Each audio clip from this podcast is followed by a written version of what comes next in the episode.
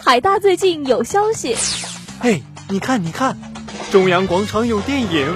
听说十大冠军诞生啦！哇，食堂的菜品翻新了。说不尽的热门事件，道不完的新鲜八卦，尽在校园一话题。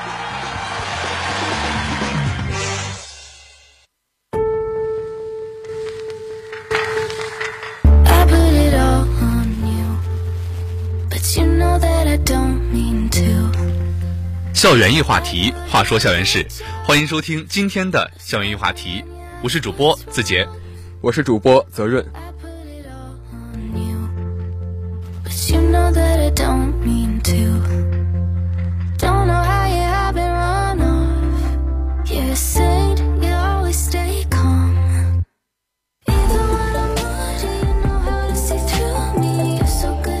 今天也是责任的。第一次作为实习主播来参加我们周三的这个校园话题的直播，然后我想问一个问题啊，就是你们作为大一啊，你们现在的生活规律到底是什么呢？我们现在的生活规律就是大概晚上会熬夜熬到十二点以后，但是有的时候呢，早上会有早八，这就让我们非常的痛苦。那你在这个早八感觉起不来的时候，你是就是经历了一个怎样的阶段呢？能让自己克服这个早八的痛苦呢？其实一开始刚步入大学生活的时候呢，我的早八对我来说是真的是很头痛，因为我第一次去，我记得我第一次去上我的专业课，我的早八就迟到了，然后后来呢，我会让我的室友强制叫我起床，让他去那个掀我的被子，然后这样我就能起来。看来每个人在这个过程阶段都经历过这样一个痛苦的这个。反正改变吧，我也是，曾经我也是早上早上一度的起不了床，但后来觉得自己早上这么珍贵的时间，应该去练早功呀之类等等的事情，让自己心里有个暗示，也慢慢的习惯了早八的课程。然后呢，反正主播在这里呢，会给大家推荐一些我们早八能让我们更好的利用早八这个时间，然后让自己更舒适的起床的一些小方法。泽润，你有什么方法呢？呃，其实这里面有一个叫我我也经常用的一个方法，叫做这个双重闹钟法。就是大家有可能早上起来定的这个第一个闹钟啊，大家会有一个念头，就是哎，这个闹钟还挺早的，我是不是还能多睡这个五分钟，或者是多睡十分钟呢？然而这一睡就是二十分钟，甚至是半个小时，就会导致我们根本就赶不上我们早八的课程。其实这个方法呀，对于我来说是。没有用到的，因为我寝室有一个奇葩，就是他的闹钟永远叫不醒他，永远叫醒的是我们同寝的另外三个人，而且我们的床与床之间是有距离的，上下床也是很麻烦，所以说我们不得已听了那个闹钟，听了一分钟两分钟，真受不了了就起床喊他起床，然后我们四个人哎就起来了。但这个双重闹钟法是针对于，假如说我们四个人啊都是那种很下意识的会把闹钟关掉，然后重新。继续进入梦乡的这样一个状况的时候，我们就可以定两到三个闹钟，提醒我们该起床了。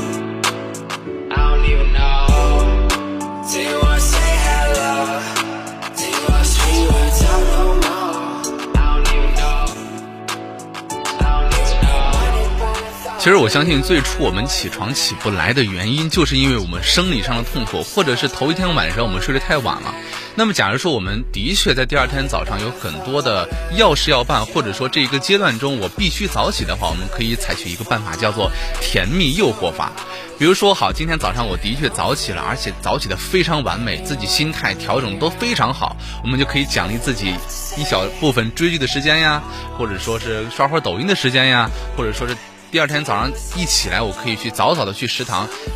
不用排队，然后去吃好吃的，这样一个给自己的潜意识的暗示，我觉得是一个非常好的办法。除了刚刚字节介绍的这个甜蜜诱惑法，这里呢我也给大家分享一个方法，叫做不得不起法。呃，没有一个人呢可以就是抵制住一个美味早餐的诱惑。当大家想到早起能吃上一顿非常美味的早餐，让自己的一天呢都过得十分的快乐、充实，而且精神饱满，这样呢早起似乎就不是一件很痛苦的事儿了。当然呢，我们这个学校有很多的这个学霸，大家一定就是不会放过这个早晨的黄金记忆时间。大家早起那么一会儿，也许呢就能让今天的课程轻松那么一点儿。对，的确，特别是我们面临着四六级的考试或者考研的时候，我们就一定不会去放过这个早上最佳记忆时间。所以这个方法我觉得还挺有用的。另一个方法就是醍醐灌顶法，比如说早上我们真的是很懵的去洗脸刷牙的时候，我们可以用一把凉水敷在自己的脸上，哇，一下清醒了。像比如我的时候，我早上起床，我一定会给自己放一首歌，一首比较运动、比较这个古典比较重的歌，让自己。啊，这一天开始了，我一定要开始我的美美的一天。还有一个方法呢，叫做睡饱喝足法。这个方法呢，用起来十分的这个科学。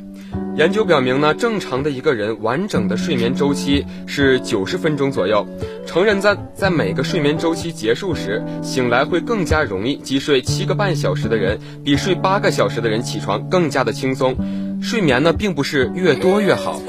在我们这个睡觉之前呢，喝一杯水，看来也是有利于我们起床的这个事半功倍的。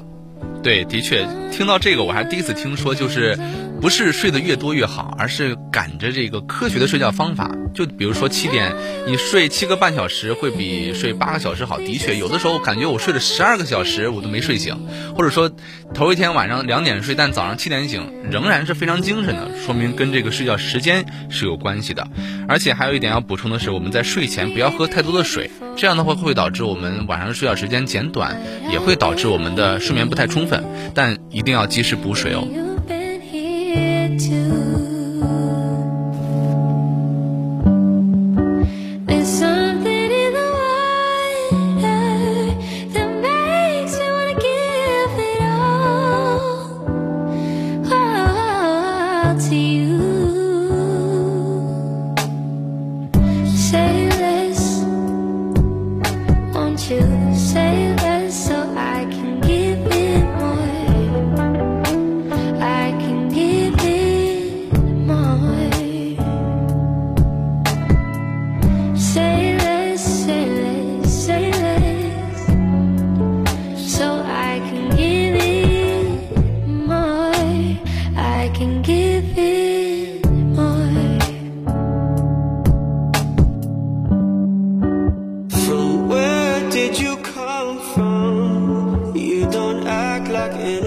的确啊，说了这么多，我们其实归根结底还是说早睡才是我们正道之一呀。比如说我们，呃，想要一个无痛的早起小妙招，就要保持我们的规律作息。然后我们想象着精彩的一天都是从早上开始的，迎着晨光，然后或者可以慢跑呀，或者可以拿着一个书本前往教学楼的路上，一个非常美的风景会让我们感受一天的美好。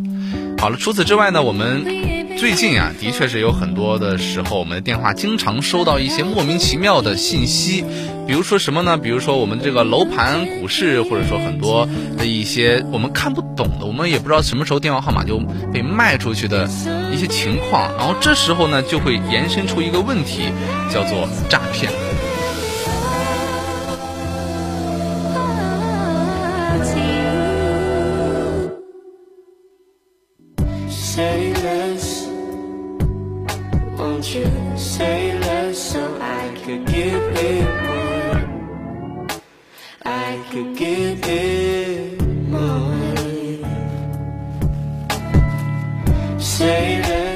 说到这个诈骗问题啊，最近这个《中国青年报》中青校媒一项针对高校大学生的调查显示，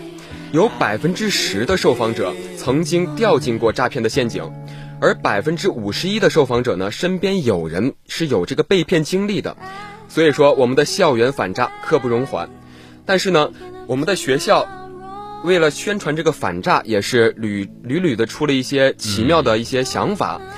不仅呢是有这个无人车宣传反诈，还有不少的高校呢，去录这个反诈的 vlog，或者是送这种贴有反诈标语的卫生纸。这些小妙招呢，不仅仅把这个反诈这样一件严肃的事情呢，使大家更好的去接受它，也有利于同学们在生活中也能够记住一些反诈的知识。对，的确，我记得有一段时间我们国家特别火热的就是宣传这个国家反诈 APP 啊。是的，我走在大街的路上，就会有很多警察说：“哎，你下载国家反诈 APP 了没有？”我说没有的时候，他哎我来教你，特别贴心。然后弄完之后，他还会送一些小礼物。其实这个事情就告诉我们，如今的这个反诈手段是越来越多了。我们尽量的能从源头就制止处，让让他不知道我们电话或者打进电话的时候就能拦截。但其实生活中还有很多除此之外的一些诈骗小手段，比如说校园贷呀，或者是刷单返利式的诈骗呀，很多时候让我们防不胜防。那么在这里呢？警察叔叔就给我们提出了六个的灵魂灵魂反问啊！这六个的灵魂反问具体是什么呢？在这里主播就来跟您说一说。第一条，理财之前问自己，投资大师呢为什么要非亲非故的帮你呢？对，的确啊，我们很多时候为什么他就看中了你呢？难道是这个冥冥之中你俩就注定相遇吗？肯定不是呀，肯定是他对你有利所图嘛。这个第二条也很有意思啊，是说网贷之前问自己，无抵押还免息，他为什么不直接送你钱呢？你想想，从网上去贷款比银行贷款还要便宜，或者说是比正规的机构甚至没有利息，他怎么可能呢？他怎么可能会超过这个我们这个银行的一些它这个最基本的保障呢？第三条是啊，刷单之前问自己。为什么赚钱的好事儿就能轮到你呢？这个就跟第一个相结合了，就凭什么我们凭什么何德何能能得到这样一个赚钱的机会呢？真是天上掉馅饼，掉不到我们头上呢。是的，第四条呢，就是网恋之前问自己，为什么手机对面那个温柔帅气又多金的帅哥还需要网恋呢？这个就让我想到一则消息，就是你以为你对面的是漂亮小姐姐，其实是一个油腻大叔。第五条是收到逮捕令时问自己，抓人提前通知，难道是要你跑路吗？这个就让我回忆一个事情，就是我母亲有一次在家的时候就跟我分享说，她下午的时候收到了一个电话，说是当地公安局的，然后公安局就是让她来一趟公安局，然后什么带什么手续或者带多少现金，呃，说什么她最近有什么东西有什么证件过期了，需要再补办一下。我妈当场给挂了电话。然后后来那个警察又打电话说：“你竟然敢挂公安局的电话吗？”然后，但他没有想到的是，我妈的一个朋友在公安局。然后头一天就说最近特别这个嚣张，就是以公安局的名义来这个诈骗。所以说我妈当机立断就给他挂了电话。是的，当我们收到这种相关部门的电话的时候，我们也可以去这个相关部门去一个核实，一个就是判辨一下真假。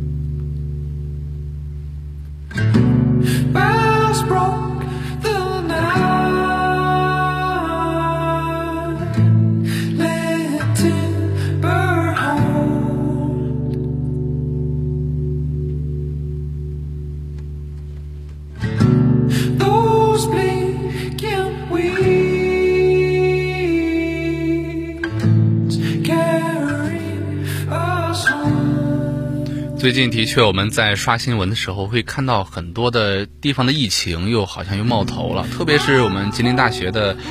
这个情况的确是让人很担忧。然后同时，网友们又在分享着一组组我们吉大抗议的一些照片，其中有一张照片特别让我印象深刻，就是一个保洁阿姨，然后扛着一个特别大的一个大麻袋，然后里面装着各型各自的垃圾、塑料瓶之类，就形成一个很鲜明的对比。然后网上也都在说这是一个大力士阿姨。不仅仅是这个吉林大学。其实我刚刚在出这个宿舍门的时候，我也看到我们的宿管阿姨呢，也在门口站着，然后监督每一个同学。当他走出门的时候，如果这个同学没有戴口罩的话，他都会这个温馨的提醒一句：“同学，请你这个戴好口罩。”最近我们这边的疫情呢，也是有点严重的。对，的确是在我们采访这个刘淑贤的时候，他就说，然后这栋楼里的孩子其实都是相处了一年、两年、三年、四年的这个很熟悉的人，然后特别是在这个全民抗疫的时期，然后我们在第一是提醒大家要注意防范，第二就是尽自己力所能及的事情给大家做一些服务，这样的话能让大家的生活当中更加的卫生、更加的安全。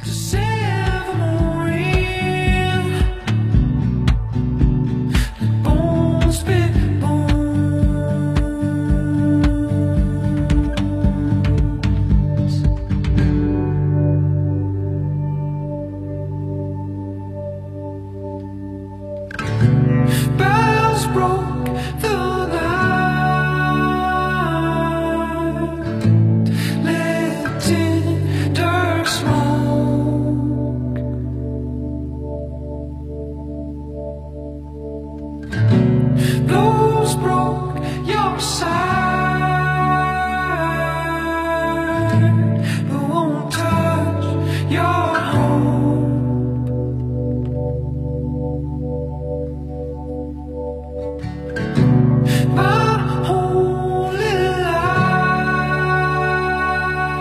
其实那张图片里的大麻袋，它如果仅仅只是一些塑料瓶的话，它或许没那么重，只是体积大。但是呢，经过我们采访说，那个垃圾袋里面不只是有垃这个很多的塑料瓶，还有很多的餐盒呀，或者很多其他的垃圾，加起来能有一百多斤。然后刘淑贤阿姨也说，她一天要背三四趟，可想而知一个。或者说是一个三十四十岁的一个阿姨，她每天背着一百多斤的这个垃圾袋上下楼，的确是非常辛苦。我们问为什么这个阿姨要这么努力呢？她就说，其实挺沉的，但一拖起来就有力量。为什么呢？因为她看到了很多的志愿者同样在为这个疫情做贡献，而且她其实做的只是一个她力所能及之内过那么一点点的工作而已。所以说，她内心觉得很有力量，很欣慰。刘淑贤阿姨呢，仅仅是一个。吉林大学的一位宿管阿姨，但是这样的一个身影呢，她不仅仅代表了她所职位上的这个宿管阿姨，她也是代表了我们，我们在这个普通平凡的生活中，周围那一些默默付出的人们，在这个疫情时代给我们带来的一些关爱与给我们带来的一些温暖，也正是因为有了他们，我们的疫情抗疫的才会那么有效，那么迅速。对，的确啊，而且现在我们学校很多同学们都是，呃，广。东的本地人，自己的家人或者亲属或多或少都在深圳或者东莞有所这个涉及嘛，但大家千千万不要。担心为什么呢？因为我们现在的防疫措施十分的完善，并且呢，我们可想而知，一个普通的保洁阿姨刘淑贤阿姨就能做到自己力所能及的事情。可想而知，我们社会中还有多多少少的一个平凡人在为我们的疫情做贡献。所以说，我们一定要提醒自己的亲属，要一定要做好居家隔离，配合政府工作，千万不要有什么呃抱怨的心声说出来。即使这样是人之常情，但是难免会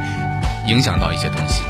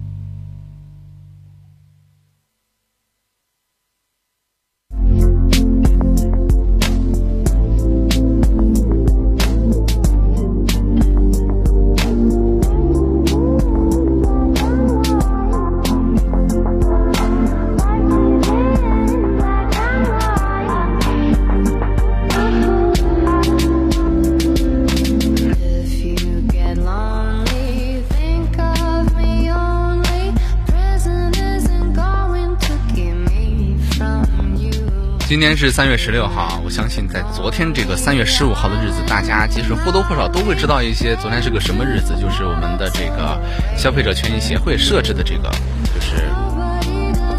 消费者这个权益日。对，的确，我们的三幺五晚会，相信很多人都会有所关注，里面有很多的，就是我们平常日想不到的，对我们生活中很经常见的一些东西都被打假，或者说发现有问题呢。责任你知道有哪些呢？呃，我我所关注的就是我经常吃的一款东西，叫做老坛酸菜牛肉面。然后我今天早上起来刷抖音的时候呢，就发现各大超市的老坛酸菜牛肉面都被下架了。这个新闻呢，一开始是让我很吃惊的，后来我才知道原因是因为昨天的这个三幺五这个打假晚会。嗯，对，的确，这个看到这个消息我就觉得特别的懵，因为我记得在前两天我还是吃着这个。老坛酸菜的方便面，然后手里啃着双汇的火腿肠，我感觉自己真的是陷入到了一个，哇，好奇怪，心情很复杂，觉得自己在干什么。然后，但其实这个三幺五的权益晚会是一个非常重要的国家这个近两年的一个很重视的一个晚会，特别是今天我们在看到另一个新闻，就是说，其实不只是我们的食品安全，更多的在我们的生活的方方面面，比如说今年的这个呃广东、浙江、浙江。它有一个出了一个栏目，就是说在我们这这个买车的时候，也会有一些关于我们消费者权益保护的一些事项出现。即使这些跟我们的生活没有多大关联，但是呢，它的确需要我们去关注，需要我们在日常生活中仔细看一看这些东西到底是不是对我们生活有益的。是的。